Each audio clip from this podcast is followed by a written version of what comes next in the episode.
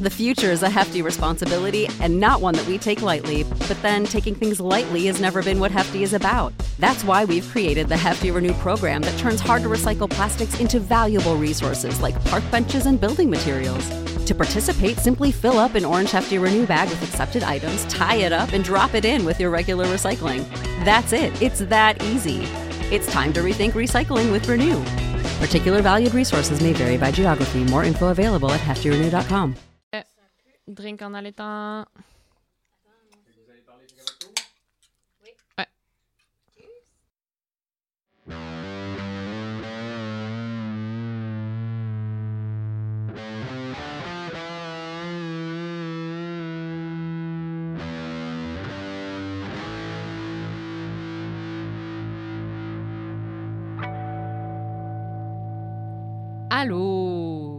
Bienvenue à Crime de Bin, votre podcast de true crime québécois et canadien. Préféré.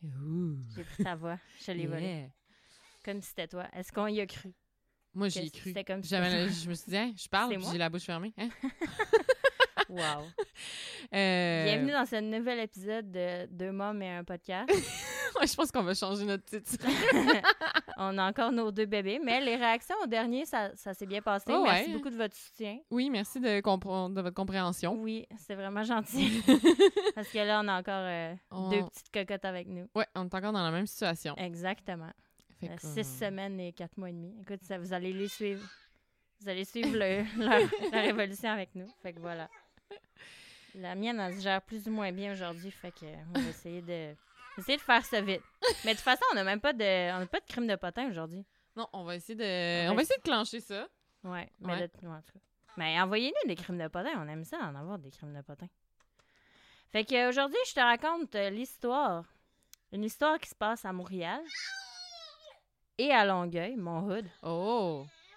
C'est l'histoire de Sharon Pryor qui m'a été euh, suggérée par Nancy. Merci beaucoup, Nancy, sur Instagram.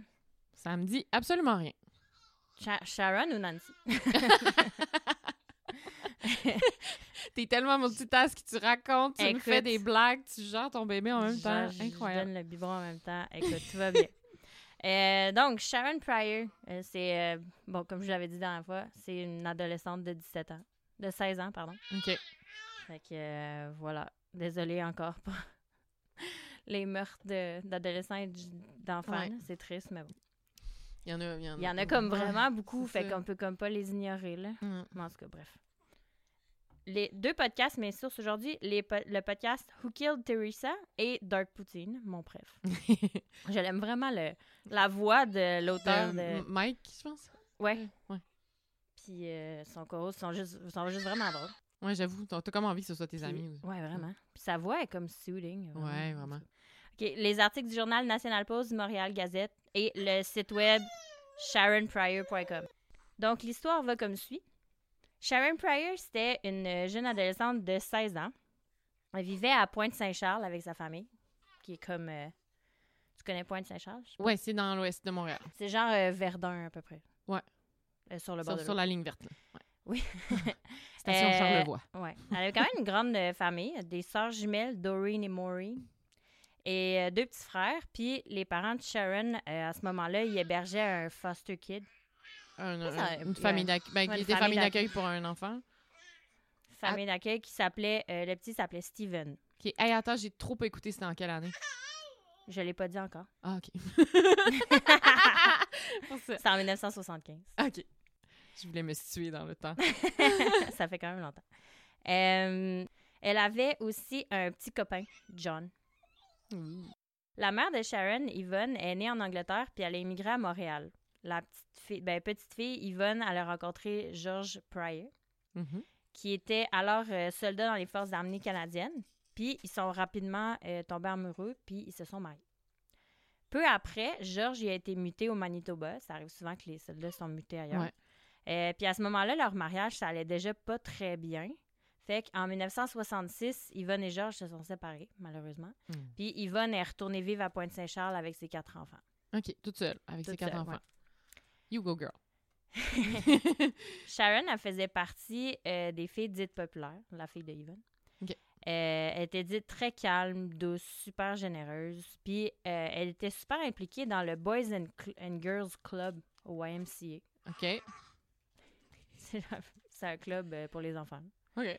Euh, selon les amis de Sharon, il disait que Pointe-Saint-Charles, c'était le meilleur endroit pour vivre, puis c'était une communauté vraiment unie. Puis Sharon était vraiment connue, puis était très aimée.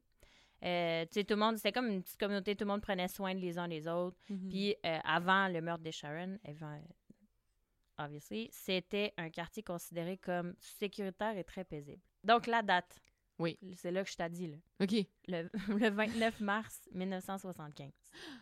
C'est là que ça se passe. C'est un vieux cas, mais c'est Ouais. encore d'actualité. Parce que c'est irrésolu? À suivre. fait que le 29 mars 1975, Sharon, euh, elle se lève, elle prend son petit déjeuner, elle se lave, elle s'habille, fait son lit, comme d'habitude. Yvonne, sa mère, est allée faire l'épicerie euh, pour le repas de Pâques, parce que c'est Pâques, c'est la fin de semaine-là. Puis cet après-midi-là, Sharon, elle décide de peindre des œufs de Pâques pour ses frères.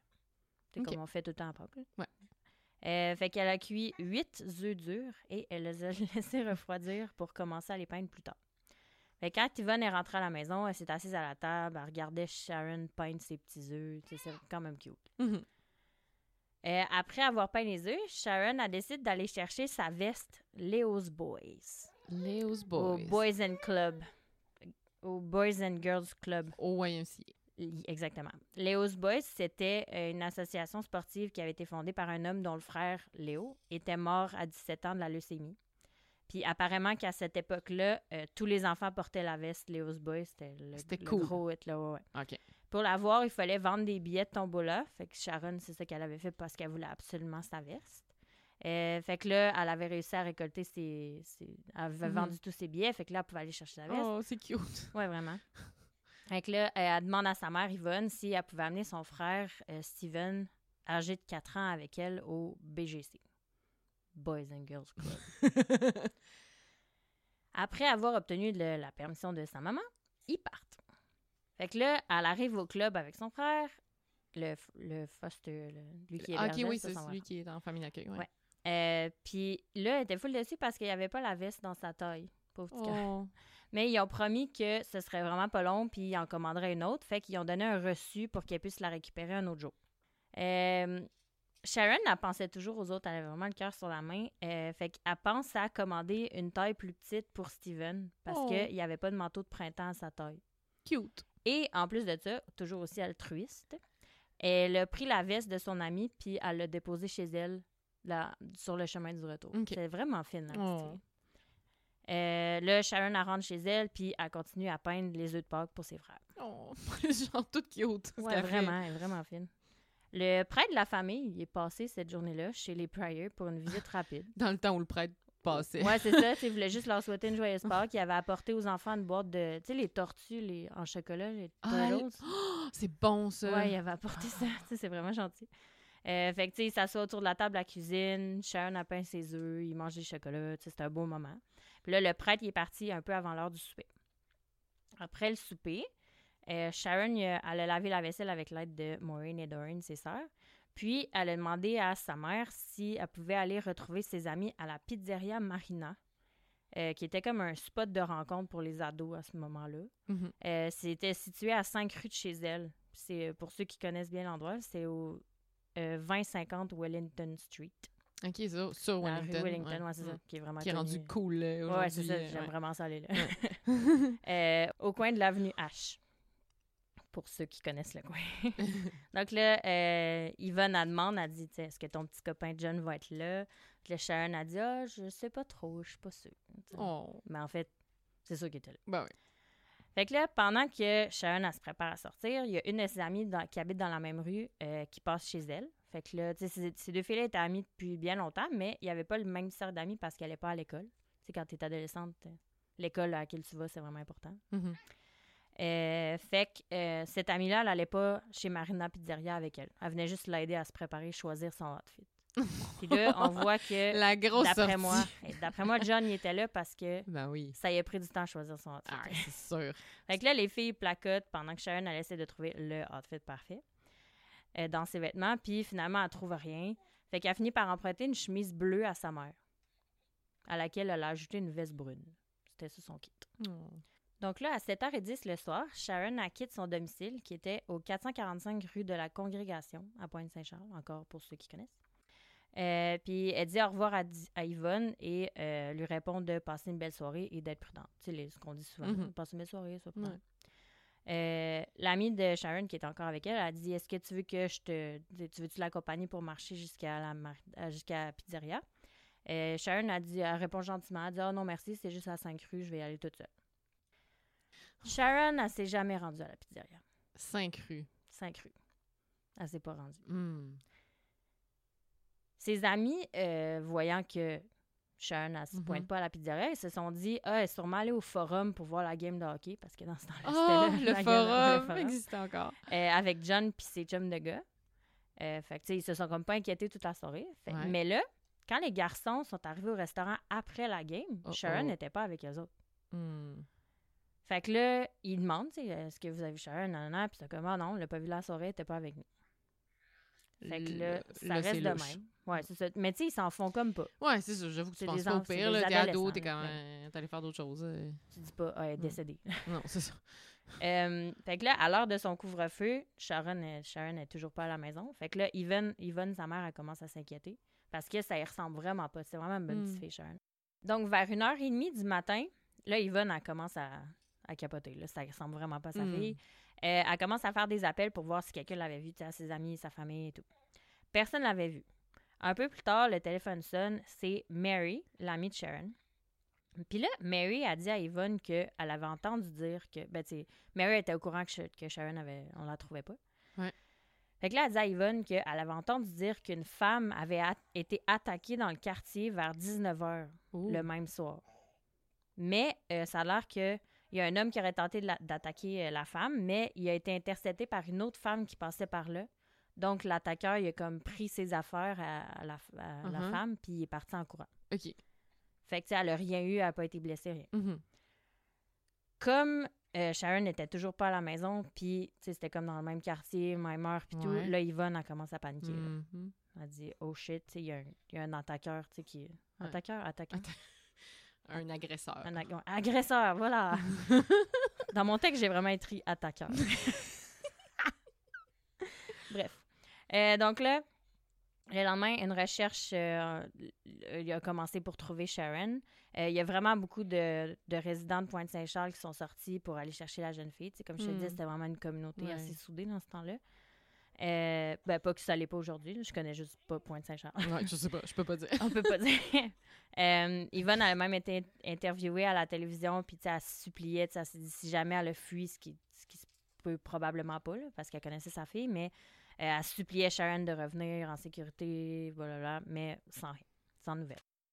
Fait que là, quelques jours plus tard, c'était le 29, on est rendu le 1er avril, toujours en 1975 Mhm. à 6 heures du matin, euh, Yvonne, elle regarde dehors, puis là, elle voit des hommes cognés à la porte de sa voisine d'en face, qui est son ami. C'est son ami Ronnie là.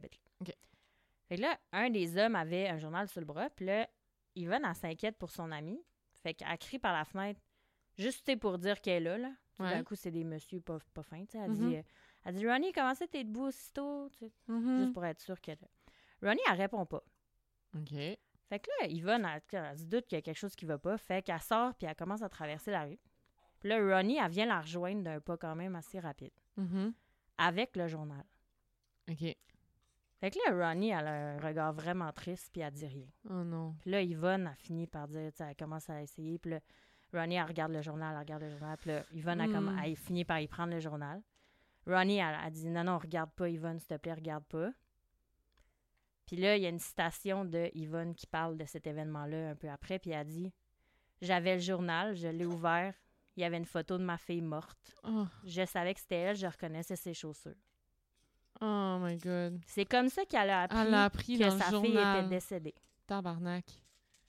T'imagines-tu? Ça n'a aucun sens. Ça n'a pas de sens. Moi, je te dis, c'est moi qui l'ai écrit l'histoire, je l'ai lu puis j'ai des frissons. J'ai des frissons à ce moment-là. Fait que là, ce qu'elle regardait, Yvonne, c'était la photo d'un corps qui avait été retrouvé dans la neige à Longueuil. Pour ceux qui connaissent pas vraiment le coin, Pointe-Saint-Charles, c'est comme vis-à-vis Longueuil, mais c'est séparé par le fleuve. Mhm. Fait qu'elle était juste l'autre bord du fleuve, dans le fond. OK. Fait que c'était un cas de Longueuil parce que le corps il a été retrouvé là. Ouais. Et ce qui est tragique dans l'histoire, c'est que euh, Je vais te montrer la photo du corps. OK. Je- on va pas la publier parce que je veux pas la montrer, mais Ouais. tu vois, elle est couchée dans la neige. C'est ça qui a été Euh. publié dans le journal. Oh my god, ils ont publié ça dans le Ils ont journal. publié Hey. ça dans le journal. Tu vois clairement Ouais. le corps Oh décédé d'une jeune fille. OK, ouais, ça aujourd'hui ça se fait plus puis c'est une de bonne affaire Non, là. Genre, vraiment pas. C'est pas euh, Si vous voulez voir, vous pouvez aller googler. La photo, Ouais. elle- on voit pas de sang, rien. C'est pas Mhm. horrible, c'est en noir et blanc à cette époque-là. Mais moi, j'a- je veux pas la publier parce que Non. je veux pas non. Je veux juste, non. Mhm. Fait qu'en tout cas, bref. Pour les curieux, vous pouvez googler Mhm. Sharon Pryor, vous allez tomber dessus. Euh, donc là, Yvonne, elle venait d'apprendre la mort de sa fille par le Ah. journal. Oh my god. Fait que là, il y a personne, même pas la police, qui est venue lui annoncer rien. En tout cas. ça n'a pas de sens. Puis il savait que c'était Sharon. Mais quand même, tu sais, c'était- elle n'était pas identifiée à 100%, mais il y avait des doutes. Parce Ouais. que, en tout cas, je vais te le dire un peu plus tard. Euh, donc là, Yvonne, elle appelle la police pour confirmer que c'était bien sa fille. Hmm. Elle pouvait à peine tenir debout, là, elle capotait, Ben oui. ce qui est normal. La police a dit euh, Pouvez-vous venir identifier le corps Elle n'a pas été capable, fait que c'est son frère qui est allé. Hmm. C'était bien Sharon. Fait que là, comment on a retrouvé Sharon? Hmm. C'était le mardi 1er avril 75, c'est ce mardi matin-là que le- ça a été publié dans le journal. C'est un pompier et apiculteur nommé Jacques Bertrand qui a euh, été informé ce, moment, ce matin-là que la clôture où son rucher était, où ses abeilles Ouais. étaient, était ouverte. Mais tu sais, il y avait un cadenas. Mhm. Fait que, tu sais, lui, il va voir. Euh, à son arrivée, euh, il trouve le cadenas débarré. C'est pas, pas brisé, débarré. Débarré. ouais, OK. débarré, puis déplacé comme sur la clôture, tu sais, OK. pas sur la Fait que là, il était comme pas sûr. Il dit, tu sais, j'ai- j'ai-tu oublié de Ouais. le barrer? Je- Mais tu sais, il dit, c'est pas comme à mon habitude, j'ai jamais, j'oublie jamais, en tout cas, bref. Mhm. Fait que là, il décide, tu sais, il fait le tour de la clôture, tu sais, du terrain clôturé, juste pour voir s'il y a quelque chose de louche. Fait que là, c'est là qu'il trouve le corps de la petite Sharon dans la neige. Euh, elle était nue à partir de la taille, à Mm. environ 75 pieds de la route. Fait que là, il se met à capoter. Mhm. Fait que là, il appelle la police. Qui, la police arrive rapidement sur les lieux, puis elle vient établir un permis de sécurité. Puis tout. Mhm. Fait que là, l'enquête commence. Euh, ils ont trouvé des traces de pneus à 15 pieds du corps, puis des traces de pas dans la neige. Euh, à proximité, il y avait une trace de sang qui menait de l'endroit où se trouvait la voiture jusqu'au corps, mais il y avait comme pas de trace de corps traîné dans la neige. OK. Fait que la police s'est dit sûrement que la petite elle a été transportée par deux personnes parce qu'il y avait des traces et tout. OK, ouais. Puis elle, elle avait pas été traînée. Ouais, ouais. Euh, ils pensent aussi qu'elle était vivante quand elle a été laissée là. Hmm. La jeune fille, Sharon, elle tenait une branche dans une main, puis ses jambes étaient pliées comme si elle avait essayé de se traîner. Oh my god. Puis près du poteau de soutien de la clôture, la police a relevé l'empreinte d'un pied droit. Il s'agissait d'un pied, du pied d'un homme portant une chaussure de taille 8,5 et il pesait à peu près 200 livres. Ça peut être bien du bon, on s'entend. Ouais. Sharon apportait son manteau brun, la chemise bleue de sa mère, Hmm. et euh, des chaussettes puis des chaussures, mais rien en bas. Son jeans euh, gisait un peu plus loin, puis ses sous-vêtements était accrochés sur une branche d'arbre comme s'il avait été lancé de la voiture. OK. On sait pas. Euh, là, euh, homme sensible, euh, s'abstenir pour ce prochain. C'est déjà, déjà c'est pas, Ouais. euh, c'est pas facile à écouter. Là. Euh, Sharon avait été violemment frappée au visage et son cou avait des marques euh, d'étranglement. Les enquêteurs y ont trouvé du ruban adhésif partiellement mâché et emmêlé dans ses cheveux ensanglantés. Euh, probablement, c'était ce qu'il avait utilisé pour euh, la baïonner. Ouais. Euh, Puis il y avait une chemise d'homme qui a été également trouvée sur Oh. la scène, pas loin. Sur la photo, on la voit. Ah ouais. Attends, je vais te remontrer la photo. C'est check. Ah ben oui, c'est ça, je me demandais c'était quoi Ouais, en fait. c'est une chemise d'homme. Et son jeans. Le jeans de la fille. Euh, Pas prudent, le meurtrier. Laisser son. Mais attends, tu Sa vas, chemise. tu vas capoter. Euh, fait que là, on- il, dit, il pense que euh, la chemise aurait été utilisée pour attacher la jeune fille, en fait. Hmm. Euh, la police a aussi trouvé près du corps une bague avec le mot Love gravé dessus, qui appartenait clairement à Sharon, et aussi euh, une page de magazine avec une photo d'une fille puis d'un fusil. Ah. Ça, c'est pas clair si ça avait lien avec le crime. On sait pas si c'était à Sharon, si c'était à l'agresseur, on sait pas. Ou si c'était juste là par Je- hasard. ouais, on sait pas. Euh, ils ont aussi trouvé le reçu d'une veste Leo's Boys avec le nom de Sharon dessus, Mhm. parce qu'elle avait Elle été avait allée chercher un peu plus tôt. Donc là, il y a un pathologiste qui était euh, sur le, la, la scène de crime Mhm. euh, qui a établi la mort de Sharon à seulement 20 heures avant qu'on la retrouve. Oh my god. Là, Sharon Attends. est disparue le 29 mars à genre 7 heures. Ouais. Puis on l'a retrouvée le 1er avril à 6 heures le matin. Fait Donc, ça fait plus que 20 heures, celui-là. Là. Y a-tu un calcul. 31 mars? Oui, hein? Ah, J'ai pas regardé s'il y avait un 31 mars. Je pense que oui. Fait que 29, 30, 31. Oh my god. Février, non. Mars, oui. Comme si ça changeait avec les années, si je connais. Bref, ouais, il y a, fait que ça fait, tu sais, quand même. Mhm. Fait que ça fait plus que 20 heures. Fait que la police pense qu'elle a dû être gardée quelque part pendant quelques jours, puis ensuite, c'est là qu'elle aurait Mhm. été abusée. Puis ensuite, il l'aurait laissée dans la neige, mais là, elle aurait été encore vivante. Fait qu'elle aurait été gardée quelque part. Exactement. Fait que là, Sharon, euh, elle avait été brutalement agressée sexuellement et battue. Hmm. Euh, elle est décédée asphyxiée par le sang qui s'est accumulé dans ses poumons. Oh my god. Ah, Je sais, c'est capoté. C'est horrible. Euh, on soupçonne aussi que son meurtrier lui aurait écrasé la poitrine en en s'agenouillant dessus, Hmm. comme la forcer à rester Ouais. par terre. Euh, Il y a certaines des blessures sur le visage de Sharon qui semblent avoir été causées par des coups faits avec un objet très pointu. On ne sait pas quoi. Euh, puis elle avait plusieurs contures sur le visage puis deux fractures sur la mâchoire, un de chaque côté de la bouche, dans le fond. Il avait son, euh, son nez était cassé, puis il y avait, elle avait un trou dans une joue à l'intérieur de sa bouche, probablement causé par une dent qui se serait détachée pendant la lutte. Ah, ok. Ouais, c'est vraiment intense. Oh il, y a, God. il y a eu un gros Ah. combat. Euh, le 4 avril, ça c'est le bourrof vient de terminer. Ok. Que le 4 avril 1975, euh, les funérailles de Sharon Pryor ont lieu à la chapelle de l'église presbytérienne de Saint Matthews. Il y avait près de 200 amis et membres de la famille qui étaient présents. C'était vraiment aimé la petite. 13 mois après le meurtre, il y a le sergent détective Jacques Dutrisac qui a déclaré que la police avait interrogé 38 personnes au total pour ce cas-là. Euh, il y a six de ces témoins qui ont été placés en détention et chacun d'entre eux semblait être un bon suspect à l'époque. Mais, euh, faute de preuves, la police a dû les relâcher. Donc, on n'a jamais trouvé l'assassin de la petite Sharon. Ok, c'est ça. C'est encore. Meurtre irrésolu. Meurtre irrésolu.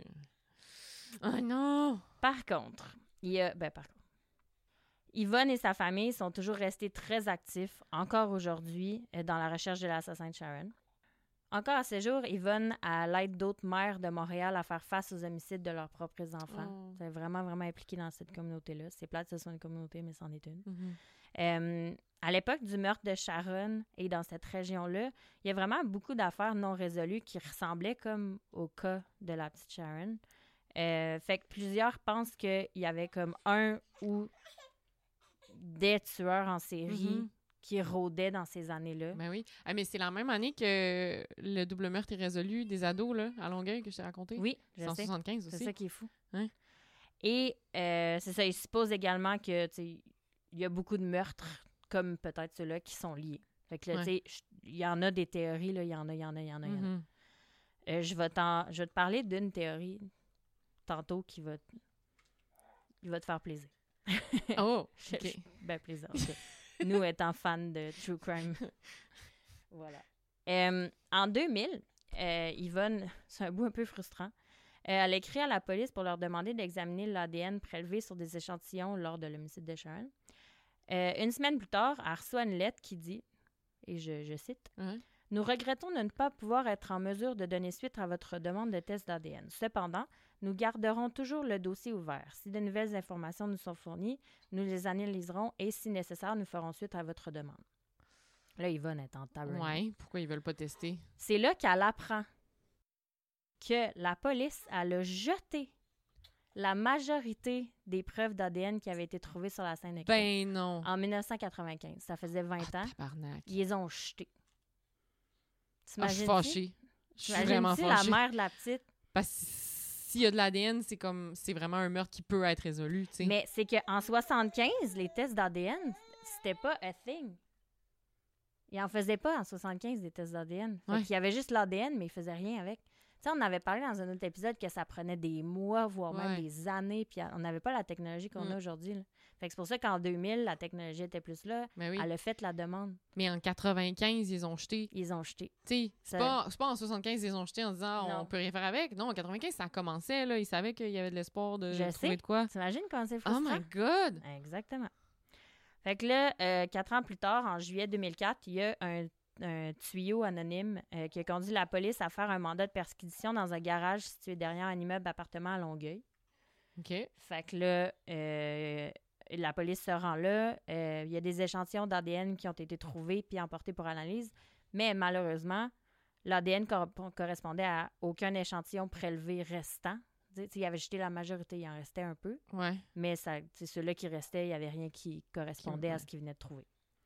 Fait que recours, retour à la case départ, on va se dire. Mhm. Fait que là, puis on n'a jamais su d'où venait ce tuyau-là. Ouais. OK. Hmm. Fin de cette parenthèse. Euh, en 2012, la police annonce qu'un donateur anonyme, on ne sait toujours pas c'est qui, euh, offre une récompense de 10 000 pour toute information utile pour résoudre le meurtre de la petite Sharon. OK. Euh, la police a également installé un nouveau un nouveau poste de commandement à Pointe-Saint-Charles euh, en 2012, puis a mis en place une ligne téléphonique dédiée qui est toujours euh, fonctionnelle. Si vous voulez aller voir sur euh, sharonpryor.com, OK. tout est là. Le bout que tu vas aimer s'en vient. OK. Comme je l'ai mentionné un peu plus tôt, euh, il y avait beaucoup de meurtres et d'attaques non résolues euh, qui ont eu lieu dans ces années-là, dans cette région-là. Donc, il y a plusieurs personnes qui ont des théories différentes. Mhm. Fait que là, voici celle qui va t'intéresser. Tu te rappelles un peu plus tôt, là, j'ai dit qu'il y avait une femme euh, qui avait été attaquée Oui. le même soir euh, que la petite Sharon a disparu. Ouais. Mais cette femme-là s'en est tirée parce qu'il y a une autre personne qui a été témoin scène. On s'en rappelle. La femme en question, elle s'appelle Cheryl Roy. J'allais dire Roy. Cheryl, Cheryl, Cheryl Roy, ouais. Euh, 23 ans à l'époque. Mhm. Euh, Puis ce qui est arrivé, c'est qu'un homme armé d'un couteau, il aurait volé ses affaires, genre sa sacoche. Ouais. Euh, mais euh, elle aurait- il aurait comme pas eu le temps de la blesser ou de rien faire parce qu'il y a une autre femme qui les a vus, puis elle aurait fait fuir l'homme qui s'est enfui dans la ruelle. Ouais. Fait que là, Cheryl, à cette époque-là, elle aurait décrit son agresseur comme suit. Elle a dit Il avait les yeux bleus avec une moustache carrée au coin de sa bouche. Il portait un jeans bleu, une veste de ski bleu foncé et des chaussures noires à bout pointu. Tu sais, description quand même assez Ouais, quand même. Bonne description. Ouais, spécifique. Euh, Cheryl, elle disait qu'elle avait euh, senti aucune odeur, aucune trace d'alcool dans la laine de son agresseur. Puis elle a ajouté aussi que l'homme parlait d'une voix très basse et calme. OK. Selon Cheryl et la police, c'était clairement pas sa première attaque à Mhm. cet homme-là. Là, il y a une série sur Crave qui s'appelle Sur les traces d'un tueur en série. Oui, je veux full l'écouter. T'as Crave? Non, j'ai pas Ah, Dieu, Crave. c'est- ben, pour c'est ça que je l'ai pas écouté. Je que là, il y a un épisode sur Sharon Pryor. Pour ceux qui ont Crave, c'est l'épisode 7 de la saison 1. OK. euh, que j'ai pas pu écouter parce que j'ai pas Crave. Euh, Puis dans cette série-là, les producteurs de la série ils ont contacté Cheryl pour euh, la faire hypnotiser pour voir si elle pourrait. s- elle arrive. Euh, pour la faire hypnotiser pour voir si elle pouvait se souvenir de un peu plus de détails de son attaque de Mhm. 1975. Fait que là, ils la font hypnotiser, puis là, après la séance, là, t'es pas prête pour ce qui s'en vient. Non, je, je sais quoi. Je sais Ils montrent plusieurs photos de tueurs en série. Ouais. Elle en identifie un. Devine qui. Un tueur en série montréalais qu'on connaît? On a-tu fait un épisode dessus? Oui. J'allais. Ben, euh, Fife. Mais Fife, il a pas les yeux bleus, par Fife. exemple. Elle dit, je sais pas. Écoute, Ben, c'est ça qu'elle a dit, mais tu plus brun, mais. William Patrick Fife. Ah. Elle l'identifie. Mais tu sais, il n'y a rien qui lie, y a rien qui lie à ça, là, on sait pas. Non, c'est ça. Fife, euh, on se rappelle qu'il avait été condamné pour le meurtre de cinq femmes à Montréal dans les années 70-80. Euh, pour ceux qui veulent en savoir plus, c'est l'épisode numéro 3 Ouais. de, de notre podcast, Crime Ouais. de Bin, si vous êtes en train d'écouter. euh, ben, tu sais, il y a tellement de podcasts sur Fife, là, il, est, Ouais, ouais. il est super connu. Euh, Puis lui, Fife, il avait euh, avoué avoir, en plus de ces cinq femmes-là pour lesquelles il a été condamné, il avait aussi avoué, il avait aussi ensuite avoué avoir tué quatre autres personnes. Mhm. Là, on n'a jamais su c'était qui. Il aurait déclaré avoir tué sa première victime en 1979 à l'âge de 24 ans. Mais là, c'est ça qui fonctionne comme pas vraiment parce que les attaques de Sharon puis Cheryl, c'était en 75. Fait que c'était quatre ans plus tôt. Mais on sait Ouais. pas, Ben, est-ce qu'il ment? ouais, c'est ça. Il a peut-être commencé à 20 ans. Là. Ça se peut Exactement. vraiment. là. On sait pas. Fait que là, on sait pas aussi si l'ADN de Fife a été comparé aux échantillons provenant de l'affaire du meurtre de Sharon. Hmm. ce qui en restait. On sait, on sait vraiment pas. Fait qu'en tout cas, c'est c'est ça. Le, le, le, Ouais. Ça aurait pu, ça se pourrait. Ça se pourrait, là. Je veux dire, il était, il était là. théories. Il était, il là. était là dans Puis il était très actif. Ouais. Puis c'était, elle disait que c'était clairement pas sa première victime, le Cheryl. Fait que, Ouais. tu sais, imagine, il est super calme, il sait ce qu'il fait. Hmm. En tout cas, bref. Mais lui, c'était plus euh, couteau, par exemple. Et il y avait un couteau. Ouais. Mais il l'a pas tué. euh, Non, mais il l'a a pas eu le temps. Il a pas eu le temps. Parce qu'il y a une autre femme qui l'a aperçu. Ouais, ouais, mais la, la petite. Ah, la petite, non. Ouais. Non, la petite, ben, elle est morte dessus. C'est un agresseur sexuel. Ouais. Bon, en tout cas, bref. Euh, fait en 2019, Yvonne de nouveau fait parler d'elle euh, parce que là, elle se bat toujours pour que justice soit rendue à Sharon. Mhm. Yvonne est frustrée, là, avec raison. Eh oui. Euh, Il y a un article de Michel Lalonde paru le 1er avril 2019 euh, dans la Gazette de Montréal qui mentionne ceci. Ça dit Les familles de neuf jeunes femmes disparues ou retrouvées mortes dans la région de Montréal il y a plusieurs décennies dénoncent le refus de la ministre de la Sé- Sé- Sécurité publique, pardon, Geneviève Guilbeault, et euh, de les rencontrer pour discuter des changements qu'elle propose d'apporter à la façon dont la police enquête sur les crimes majeurs. Hmm. Yvonne a mentionné dans l'article elle dit Je veux pas que d'autres familles soient confrontées à cette. Conf... Voyons, j'ai de la misère. Je ne veux pas que, cette... que d'autres familles soient confrontées à cette horrible incompétence à l'avenir. C'est ce que je veux dire à la ministre Guilbeault, mais ce ne sera pas possible car elle refuse de nous rencontrer. Quel est ce gouvernement qui n'écoute pas la population? Hmm. Elle était en tabarnak, avec raison. Fait que là, on n'a pas de suite à ça. La ministre, elle l'a toujours pas rencontré. Euh, à ce jour, rien n'a changé. Yvonne est toujours active dans sa lutte pour trouver le meurtrier de sa fille puis pour aider les familles qui vivent ce qu'elle elle a vécu. Et la récompense de 10 000 est encore euh, active, est encore d'actualité. Fait que si vous avez des informations utiles, le site web sharonpryor.com, il y a vraiment toutes les informations là-dessus. Puis il y a aussi euh, un peu l'histoire. C'est la mère, c'est Yvonne qui, gère le site. Fait que. C'est très, très émotif. Hein, Elle doit être rendue quand même euh, âgée, euh, Yvonne. Euh, oui, je sais Tu sais, pas. Elle était déjà âge maman de quatre enfants en 75. Ouais, dans dans la 80 quelque. Ouais, c'est ça. Ouais. Oh my god, j'y souhaite d'avoir une réponse un jour. I mean, les chances sont très faibles, mais Ouais. au moins, je veux dire, elle, elle s'est dit, moi, je vis une tragédie, je vais pouvoir aider les autres qui vivent la même affaire. Oui, c'est vraiment beau, là. Ouais.